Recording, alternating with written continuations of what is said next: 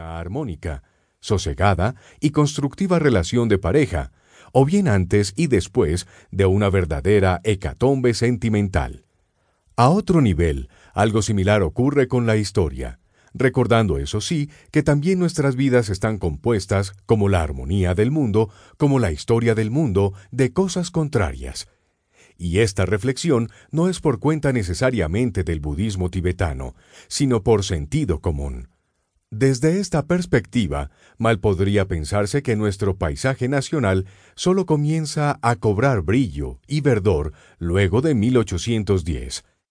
El libro de Enrique Serrano es, en ese sentido, una especie de puente recio y bien articulado, invitando en gesto centrífugo a que las nuevas generaciones colombianas repasen con honradez e independencia mental la idea que se tiene de la cultura hispánica o sea, de una cultura que le permite al observador inteligente encontrar en una misma cuadra una catedral romana o gótica, una mezquita y una sinagoga. A ese efecto, una de las temáticas más valiosas del texto de Enrique Serrano es la que justamente recrea la contribución árabe y judía en la configuración de nuestro inconsciente colectivo, y en esa configuración un actor clave, el converso el que funge de cristiano de dientes para afuera como estrategia de supervivencia frente a tribunales como el del Santo Oficio, pero que sigue permeado en su interior por casas con aleros, por salas con alfombras, por jardines con aljibes, por los remedios, por la aritmética, por sumar, por restar, por saber multiplicar, por regatear con éxito, por la improvisación, por la recursividad, por la lectura de libros prohibidos, por enfrentar, pensemos nosotros, la fatalidad con sentido del humor. En todo colombiano, salvo que sea un fanático de extrema izquierda o de extrema derecha, o un imbécil, o un resentido social, o una víctima de una grave desviación neurótica, existe una formidable propensión a tomarse el mundo a risa. En cada colombiano habita en mayor o menor grado un Guzmán de Alfarache, un Mateo alemán, un Lazarillo de Tormes. El otro actor clave es la Iglesia. Gústenos o no, Colombia fue un país hecho por curas y religiosas. Antes que fundar una población, había que erigir una parroquia. La parroquia era la medida de todas las cosas.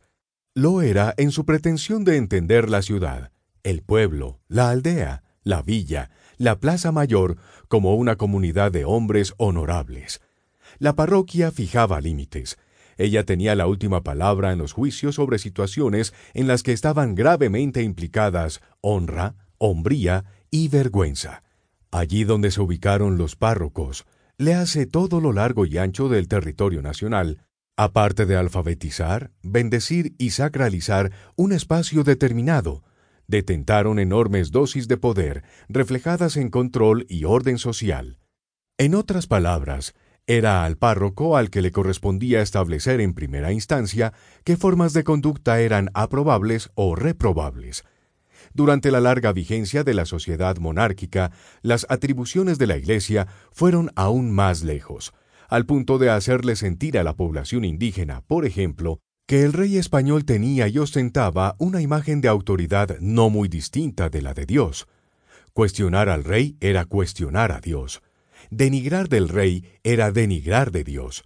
Quizás sea esto último, unido a otros factores, lo que explique que al momento de las guerras civiles, mal llamadas de independencia, el indígena colocara toda su lealtad, todo su coraje y toda su experticia en la guerra de guerrillas a favor del Rey Dios, del supremo articulador de la comunidad humana más grande de todos los tiempos en términos geográficos.